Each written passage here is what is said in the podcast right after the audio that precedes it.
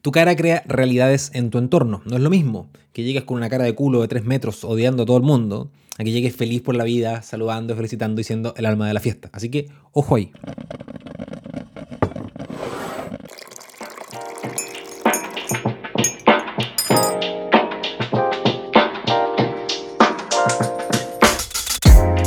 Bienvenidas y bienvenidos nuevamente a compartir un cafecito. Esto es el cafecito con el Seba. Si eres nueva o nuevo por acá, te explico de qué se trata. Me siento, comparto un café que ya me estoy terminando. Y la mayoría de las veces suelto un monólogo que dura lo que tenga que durar. Eh, sobre temas que tienen que ver con el desarrollo personal, con el crecimiento personal o con el existencialismo. A veces hablo de otras cosas que tienen que ver con comunicación o con cultura digital. Un par de veces invito personas acá para que nos cuenten también sus cosas. Así que bienvenida, bienvenido a compartir este cafecito y quiero pedirte antes de empezar, antes de desarrollar este tema de que tu cara crea realidades, que me puedas hacer un favor, que me puedas retribuir un poco eh, el tiempo que te estoy regalando siguiendo este programa, este podcast en Spotify. Eso me ayuda un montón. Si tú, además de poner play y escuchar estos episodios, le colocas seguir en Spotify, eso hace que eh, la plataforma haga mucho más visible mi programa para aquellas personas que buscan eh, podcast relacionados con este tema. Y si estás viéndolo en YouTube, te pido que por favor te suscribas. Eso sí que ayuda un montonazo para que justamente estos videos sean mucho más visibles para personas que buscan estos temas. Saliendo del, favor que te estaba pidiendo para comenzar, entrémosle ya al grano. Y afírmate porque vamos a filosofar fino, vamos, vamos a pegarnos una, vuelta existencial eh, no, no, tan profunda. Mi intención es ser un divulgador, ¿no? aterrizar en un lenguaje lo más cotidiano posible y lo más de calle posible, cosas que no, probablemente no son tan de calle. Y el abordaje, como probablemente ya estás acostumbrado, acostumbrado, tiene que ver con las ciencias sociales, la filosofía, un poco de espiritualidad y algunas otras hierbas que voy metiendo. Pero mi intención es hacerlo simple. No obstante, hoy vengo con un caldo de cabeza medio fuerte. Pero que creo que te puede hacer, que te puede hacer harto bien. Mirar la realidad desde cómo te lo voy a proponer ahora. Eh, no es una mirada así súper eh, eh, innovadora, pero, pero es una conversación que seguro podría hacerte bien tenerla contigo mismo, con las personas que están a tu alrededor. Que justamente se trata acerca de que tu cara crea realidades. Pero, cafecito entonces, entramos en la conversa, pero como va a ser denso, si te quieres preparar un té, una agüita de hierbas como para bajar la densidad del asunto, va a estar bueno, va a estar bueno. Eh, y, y, va a requerir medianamente concentración porque hay algunos recovecos intelectuales que probablemente no van a ser tan fáciles de sortear si es que eh, estás pensando en dos cosas al mismo tiempo mientras escuchas este podcast. Listo. Primera idea, importante. Hay una versión completamente distinta de ti en la cabeza de cada una de las personas que te conocen. Es decir, tú tienes una versión de ti mismo, porque tú te conoces, ¿no? La, versión que, que tú conoces solo existe en tu cabeza y en ninguna otra cabeza.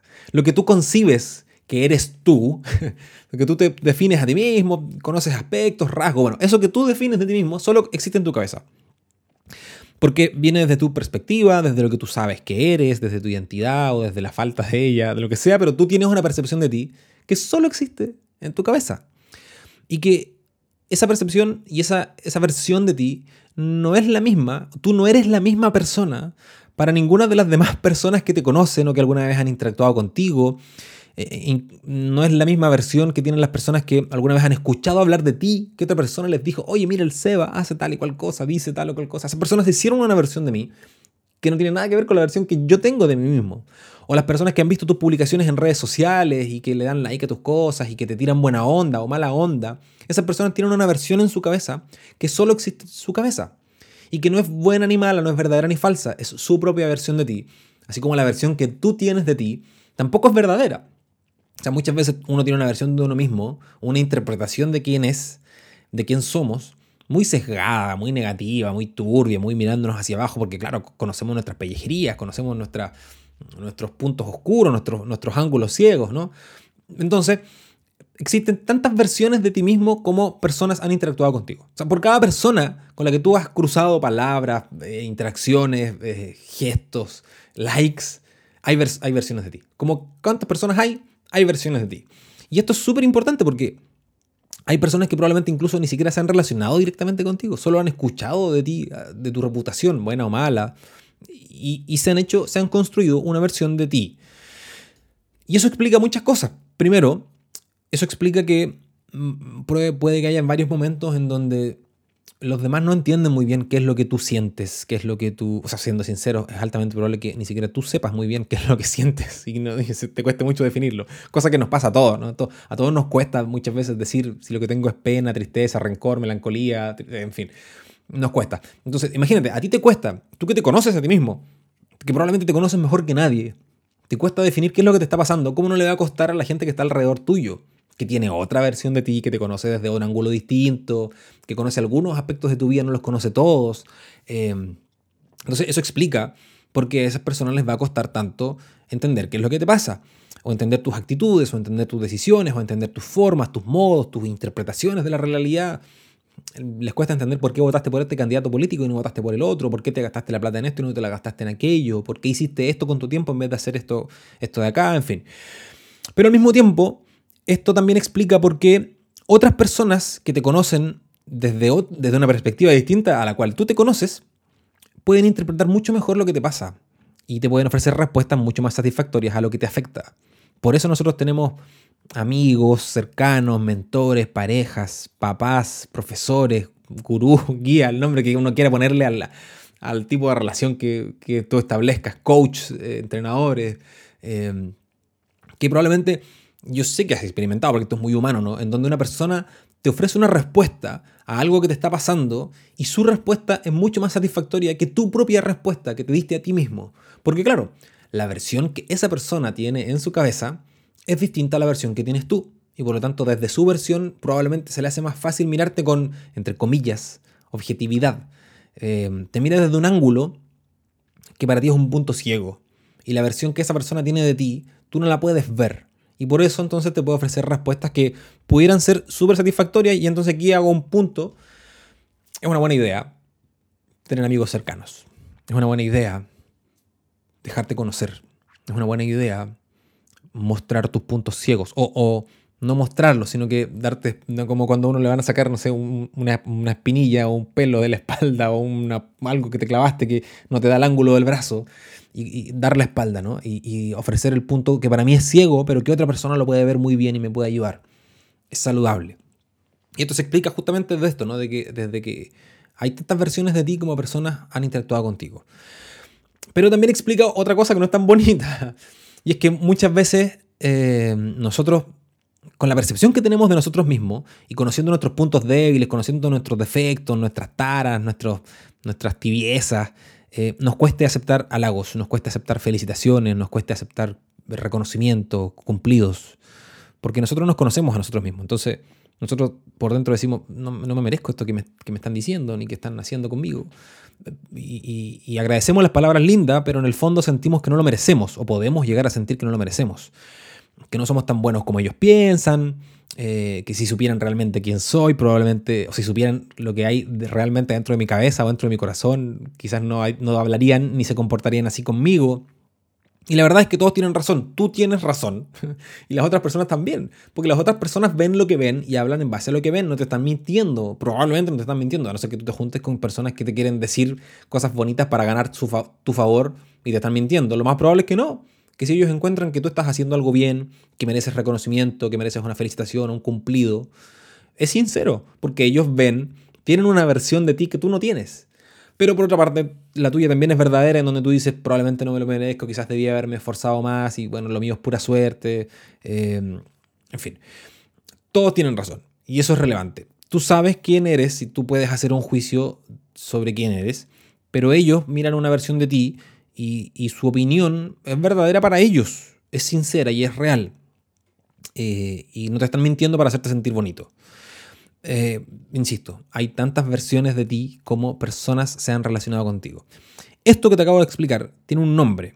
Eso de sentirse de que uno no es tan bueno como los demás piensan, y eso se llama síndrome del impostor, que básicamente consiste en una serie de comportamientos que no son patológicos, se llama síndrome, pero no es una enfermedad, sino que es una serie de comportamientos ¿no? que se juntan, por eso se llama síndrome, porque son varias cosas juntas, y que se sumado, cuando se suman todos estos comportamientos se traducen a cosas como, por ejemplo, sentir que no soy tan bueno como los demás creen, que si me va bien no es por mi mérito, sino que es por suerte o por coincidencia, o porque se alinearon los astros, pero en realidad no, no tiene que ver con mi esfuerzo y con mi trabajo. mi éxito no ha dependido de mí, no me lo gané, simplemente me tocó estuve parado en el momento exacto, en el día preciso. O sentir que debo esforzarme más y que lo que estoy recibiendo a cambio en realidad es injusto. Porque siendo justos yo debería haber puesto más esfuerzo, más tiempo, más ganas, más cabeza, más corazón. O que soy un fraude y que en cualquier momento van a darse cuenta que soy un fraude, van a darse cuenta que estoy mintiendo, van a darse cuenta que, que, no soy lo que ellos creen. Todas estas cosas y muchas otras más son parte del síndrome del impostor. No voy a seguir eh, profundizando en el síndrome del impostor porque yo ya hablé de esto en el episodio 5, que se trata específicamente sobre el síndrome del impostor. Que es esto que te estoy narrando, puedes ir a escucharlo y ahí te hagas una idea de cómo se desarrolla esta idea y cómo salir del síndrome del impostor, que no es el caso. Ahora, antes de seguir, un breve anuncio eh, comercial de mí mismo patrocinándome a mí mismo. Quiero invitarte, quiero invitarte a que revises el enlace que está en la descripción de este episodio en una plataforma que se llama coffee.com. He abierto un perfil para que si quieres puedas invitarme un cafecito. Que la verdad es que es un, un, aporte de carácter simbólico porque sinceramente no permite financiar casi nada. Pero mi intención es hacer sostenible este proyecto de podcast en el tiempo y que no tenga yo que abandonarlo por decir eh, no tengo ninguna retribución. Eh, además que constantemente estoy intentando invertir para hacer que este proyecto sea lo más profesional posible y ofrecerte a ti algo de calidad. Que lo hago, o sea, mi intención no es ganar plata con un podcast, ¿ah? ojo. mi intención no es generar ingresos con un podcast. Mi intención es, a mí me gusta hacer esto, me encanta hacerlo. Y me encanta cuando a la gente le hace bien lo que yo estoy haciendo. Lo disfruto mucho. Ya hace un par de episodios atrás, ¿no? Que me hace bien compartir lo que hago. Pero si tú quisieras invitarme a un cafecito de vuelta, te lo agradezco un montón. Fin del anuncio, del anuncio comercial. Eh, si que quieres invitarme a un cafecito. Volvamos. Antes de eso, un sorbito de café. Ahora, esto que te estoy contando, esto de, de, que hay múltiples versiones y que todos tienen la verdad pero nadie la tiene, y de que en realidad todo es subjetivo, pero es objetivo al mismo tiempo, hay una corriente filosófica que se llama el escepticismo y lo aborda. O sea, tener un pensamiento así como el que estoy planteando es un pensamiento escéptico. Por lo tanto, eh, soy un escéptico. Eh, no quiero entrar en la lógica filosófica así profunda, ¿no? No soy un escéptico, tranquilidad. Pero sí, soy un poco escéptico eh, desde esta mirada. si, lo que yo te he dicho de aquí para atrás, en estos 10 y 11 minutos que ya me has escuchado hablar, y tú me dices esto que me está diciendo el SEBA me hace sentido, entonces también eres un poco escéptico o escéptica como lo soy yo. Que básicamente el escepticismo considera que no hay ningún saber firme, a ciencia cierta, eh, que uno no puede encontrarse nunca con, algo completamente seguro y que todo va a depender de quien lo mire, de quien lo vea, de quien lo interprete, de quien lo analice. Y obviamente esa interpretación, esa mirada, va a depender de la historia de la persona, de sus interacciones anteriores con otras cosas parecidas, de su capital cultural, de su idioma, de la una cantidad de elementos infinitos. Por eso entonces que cada persona puede interpretar eh, distintas realidades, ¿no? de eso habla un poco el escepticismo, no literalmente todo lo que te estoy explicando, pero más o menos. Ahora, por otra parte, en la vereda del frente, digamos, hay quienes defienden la existencia de verdades absolutas, ¿no? De, que la percepción subjetiva son, sinceramente, puras huevadas. Y que empíricamente, o sea, desde la experiencia, yo puedo llegar al conocimiento de la verdad. O sea, si yo meto las manos, descubro quién es realmente alguien. Eh, es decir, objetivamente yo podía saber quién es. Y claro, empíricamente, científicamente yo puedo analizarte, puedo medirte y puedo saber quién eres. De hecho, desde la biología, desde la química, desde la física, yo puedo desarmarte y decir cuánto de ti es agua, cuánto de ti es carbono, cuánto de ti es nitrógeno, cuánto de ti son células, cuánto de ti es pelo. Yo puedo hacer una, descripción objetiva de quién eres y analizarte. Y, puedo decir que esas cosas son verdades objetivas y irrefutables respecto a ti. Y puedo tener una versión de ti universal en la cual todos quienes te conozcan van a estar de acuerdo contigo. Van a decir, sí, esta persona es un 70% agua. Estoy inventando, ¿no? Y ahí yo creo que le aciertan los que no son escépticos. Pero ¿qué pasa con esos elementos que no son tan medibles de forma científica y objetiva como el carácter, el ánimo o la felicidad o el buen humor? ¿Cómo, o sea, sí hay instrumentos para medir todas estas cosas, pero convengamos que son instrumentos de percepción, ¿no? son escalas donde uno ahí pone lo que le sale de las tripas, ¿no? Es poco, poco medible de forma objetiva eh, la felicidad de forma objetiva y universal, que todos digamos, perfecto, esta persona tiene un índice de felicidad X y todos en el mundo vamos a estar de acuerdo con que ese es su índice de felicidad.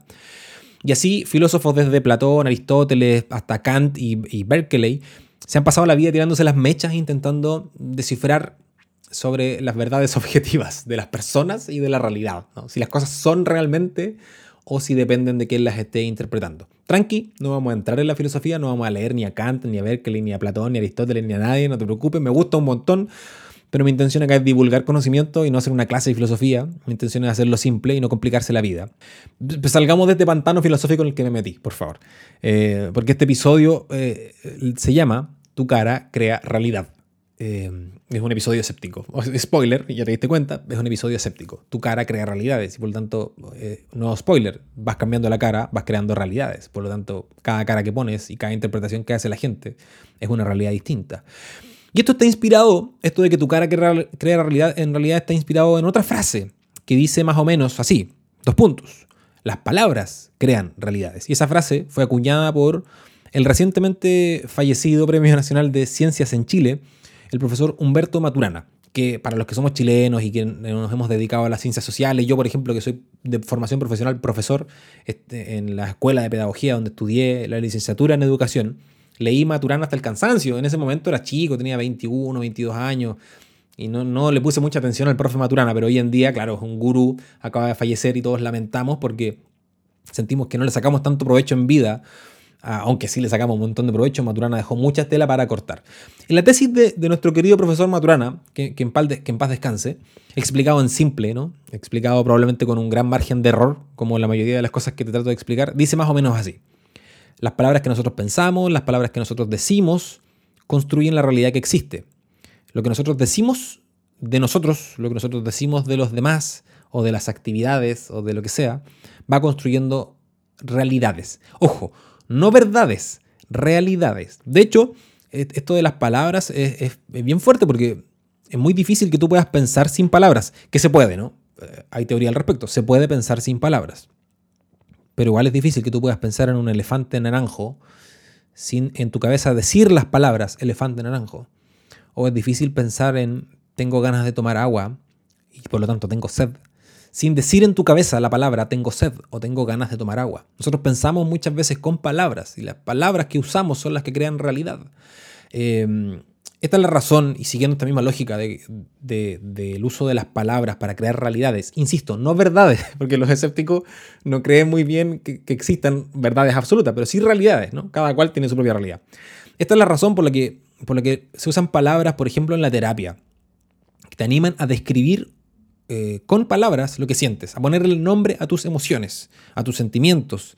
Y, esa es la causa por la que muchas veces no tenemos palabras para describir lo que estamos sintiendo y se nos genera un problema. Porque, ¿qué te pasa? ¿Qué que ya te lo he puesto como ejemplo varias veces en, en, los podcasts que publiqué en verano, esos de Me hace sentido, de hecho hablaba profundamente sobre esto, de conocerse a uno mismo, de que muchas veces no sabemos cómo se llama lo que me está pasando, no, se llama, no sabemos cómo se llama ese sentimiento que estamos teniendo.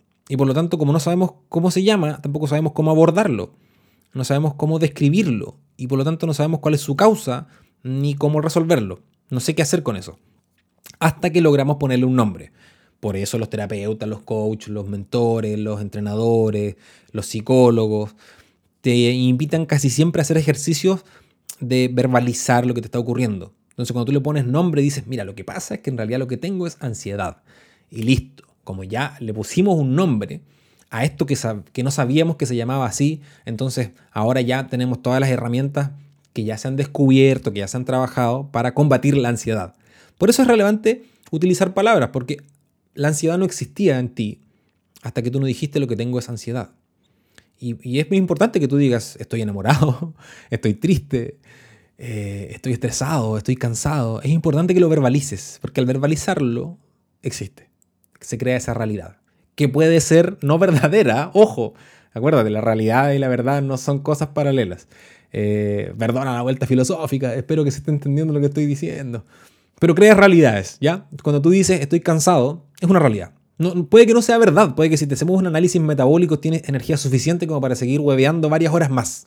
Y objetivamente no estás cansado. La verdad es que no estás cansado. Tu biología tiene energía para seguir dando vueltas. Pero la realidad es que tú te sientes cansado, te concibes cansado. La versión que tú experimentas de ti es una versión cansada. Y por lo tanto la realidad es que estás cansado, aunque no sea verdad. Son realidades. Pucha, espero que esto que estoy explicando se entienda. Eh, lo escribí para no enredarme porque no, es tan fácil. Pero bueno, Eh, entonces, volviendo, las palabras eh, crean realidad y, sea miedo, enamoramiento, ansiedad, inseguridad, alegría, paz, lo que sea, cuando le pones nombre, existe. Y aquí es donde viene tu cara. Y, tu cara le da nombre a este episodio, ¿no? Tu cara crea realidad. Porque el lenguaje no siempre es verbal. Eh, y tu cara habla, aunque no pronuncie sonido. Tu cara habla, le habla a los demás. Hay caras que hablan mucho más que otras, obviamente. Hay caras que, necesitan acompañarse de su cuerpo. Yo, por ejemplo, uso mucho mi brazo cuando estoy hablando. Em, pero hay otras caras que basta con un guiño de ojo, con un movimiento de ceja. Eh, me sale pésimo para los que están viendo en YouTube. Con un movimiento de ceja. Son capaces de comunicarte un mensaje completamente, o sea, profundamente complejo. Con un solo guiño de ojo, con un movimiento de labio, con un... Mm, ¿ah? Y tú logras entender un mensaje muy complejo, muy profundo en ausencia de palabras. Porque nuestras caras hablan, y hay algunas caras que hablan más que otras. Y, cuando tu cara habla, crea realidades, crea versiones de ti mismo en los demás, porque los demás te interpretan, te leen, ¿no? las palabras no verbales que usa tu cara, ellos te leen. Y eso además de crear esa realidad en las demás personas, crea ambientes. te voy a dejar un ejemplo. Un ejemplo testimonial que me ocurrió hace un par de días atrás, como una semana. Me fui a cortar el pelo. Fui a una barbería. Y el contexto es así. Iba estresado porque tenía poco tiempo, tenía mucho trabajo que hacer. Me costó un montón encontrar una barbería donde hubiera un barbero y no fuera una peluquería de señoras. Además, no me gustan esos olores de los tintes y esas cosas. Yo quería una barbería de barbero. Encontré una barbería y el que estaba desocupado para atenderme era un muchacho joven. Se notaba con experiencia, ¿no? con mucha cancha, con, con muchas horas de vuelo en el cuerpo, pero se veía joven, mucho más joven que yo. Yo creo que de 20 años, 21, 22 años. Estaba un chiquillo, yo tengo 35. O sea, le saco 15 años. Y me senté y le expliqué lo que quería, el corte de pelo, y lo ignoré. Ignoré completamente su trabajo, o lo ignoré mientras estaba haciendo su trabajo, y me puse a pensar en las cosas que tenía que hacer porque venía muy estresado, con poco tiempo, entonces empecé a pensar en el trabajo, tomé el teléfono, respondí un par de mensajes, la mirada perdía, pero mirándome para adentro porque estaba pensando en las tareas pendientes que me quedaban para el resto del día. Y cuando ya llevaba como la mitad del corte de pelo hecho, me miro en el, en el espejo que estaba durante todo ese tiempo estuvo frente a mí, veo mi cara y me doy cuenta que solo se veían mis ojos, porque estaba con mascarilla, y mis ojos expresaban un ceño fruncido, una, mirada muy dura, que en general yo tengo cuando no estoy grabando videos y todo, yo puedo tener una mirada un poco dura, pero me veía serio, me veía enojado, me veía intimidante. Y probablemente para el muchacho que me estaba cortando el pelo, no debe haber sido muy cómodo. Acto seguido, después de haberme mirado en el espejo y haberme dado cuenta del rostro que tenía, así duro, porque estaba, claro, con mis propios problemas eh, resolviéndolos en mi cabeza, acto seguido, después de darme cuenta que tenía esa cara, esos ojos, miro por el espejo al barbero, miro a este muchacho. Y me doy cuenta que él estaba tenso, él estaba nervioso, estaba inseguro haciendo lo que estaba haciendo, porque tenía temor de cagarla y de que yo me molestara. Y, y probablemente eh, tenía el temor de que yo fuera de ese tipo de clientes que cuando las cosas no les resultan como ellos quieren, hacen un escándalo y alegan y hacen pasar un momento incómodo a la gente, los ningunean, los basurean. Y ahí me, di cuenta, caí en la cuenta de que, de que cada vez que él me hablaba mientras me cortaba el pelo para preguntarme si más corto, si más largo, si por aquí o por allá, cada vez que me hablaba lo hacía como con un hilito de voz, así como, disculpe, le, hago no sé qué, le, corto acá. Y claro, porque yo lo intimidé sin quererlo. yo soy, un tipo chico y flaco pero mi cara lo intimidó probablemente y él me hablaba sin querer molestarme, como que él sabía que yo estaba con la cabeza puesta en alguna parte de la cual él no quería sacarme, entonces no, lo intimidé. Y seguro el tipo tiene que haber pensado que yo era ese cliente conflictivo, enojón, que si no obtiene lo que quiere hace un escándalo, y la verdad es que yo no soy ese tipo de gente. Eh, pero, pero en la cabeza de mi barbero, la versión de mí que existió, era la de un tipo malhumorado, con pocas palabras, que no intercambió ninguna conversación con el ceño fruncido. Mi cara, creó una, mi cara creó una realidad. Mi cara creó una realidad que lo impactó a él. Y probablemente impactó a sus colegas y yo ni siquiera me di cuenta. Lo incomodó, lo inseguricé, lo intimidé. Y eso afectó claramente su rendimiento en el trabajo porque trabajó incómodo, eh, trabajó inseguro, trabajó tenso. Seguro pasó un mal rato por mi cara, por mis ojos escondidos arriba de la mascarilla. Y ahí me di cuenta en ese momento, después de haber hecho este análisis, mientras el pobre estaba tratando de tijeretearme los últimos pelos que quedaban, y le ofrecí disculpas, le dije, oye, la verdad es que eh, le expliqué, ¿no? Estoy medio estresado, estaba preocupado de hartas cosas, vengo con poco tiempo y, Y, mi intención no era, no era parecer un tipo pesado, eh, porque no soy un tipo pesado. Y en general, además, los barberos y los peluqueros son personas que te conversan, que te, que, te hablan. Y él no, cruzó palabra conmigo. Nada, hola, ¿cómo se va a cortar? Y me preguntó un par de cosas con un hilito de voz, como para no querer molestarme.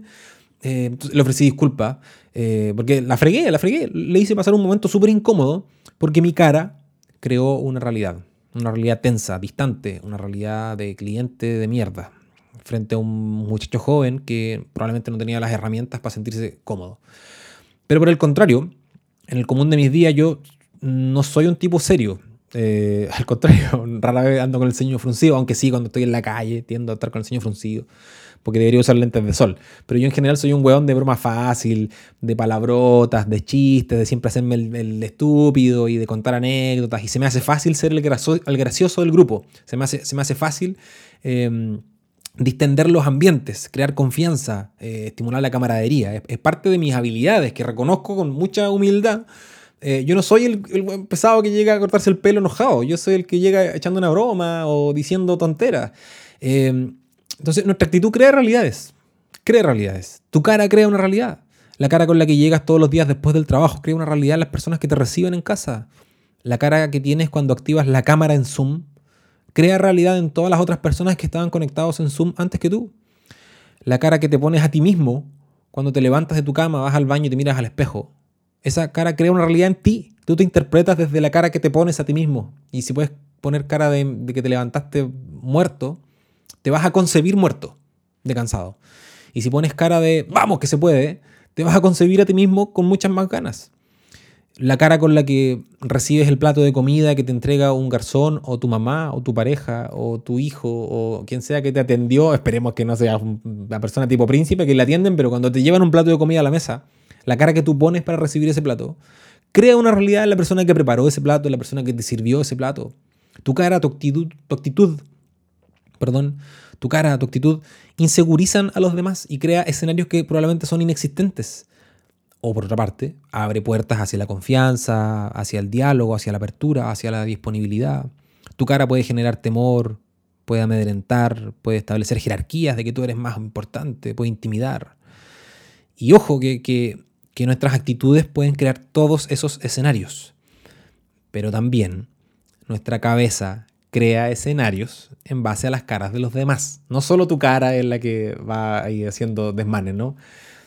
Muchas veces nosotros creamos escenarios en base a las caras que traen los otros. Eh, e interpretamos y nos hacemos versiones de los demás basados en la cara que traen. Y muchas veces la cara que traen no tiene nada que ver contigo. Muchas veces la cara que traen no la causaste tú. Es la cara que traen de fábrica. Probablemente, probablemente esas personas tienen la cara mal configurada. Probablemente están teniendo un buen día, pero no le han avisado a su cara. Entonces la configuración por defecto es cara de culo. y la configuración por defecto debería ser cara bien, cara estable, normal. Pero están acostumbrados a andar con el ceño fruncido, con la cara dura. Eh, y, lo que crean en cualquier ambiente en donde van entrando es que las demás personas se ponen a la defensiva, tensos, no quieren molestar, no quieren incomodar, porque esa persona viene en un tono no agresivo, pero no de muy buen amigo. Porque tienen la configuración por defecto, que es cara de culo. Y entonces yo te invito a que no crees realidad en base a las caras de culo que te ofrecen las demás personas. Porque la mayoría de las veces no tienen nada que ver contigo. La mayoría de las veces tiene que ver con, con que venían en un, en un atasco en el tráfico, con que vienen con malestar estomacal, con que durmieron mal. Tiene que ver con que pelearon en casa, con que no pudieron resolver una deuda, con que tuvieron un problema con su esposa o con su esposo. La mayoría de las veces la gente que llega con una mala cara no tiene que ver contigo.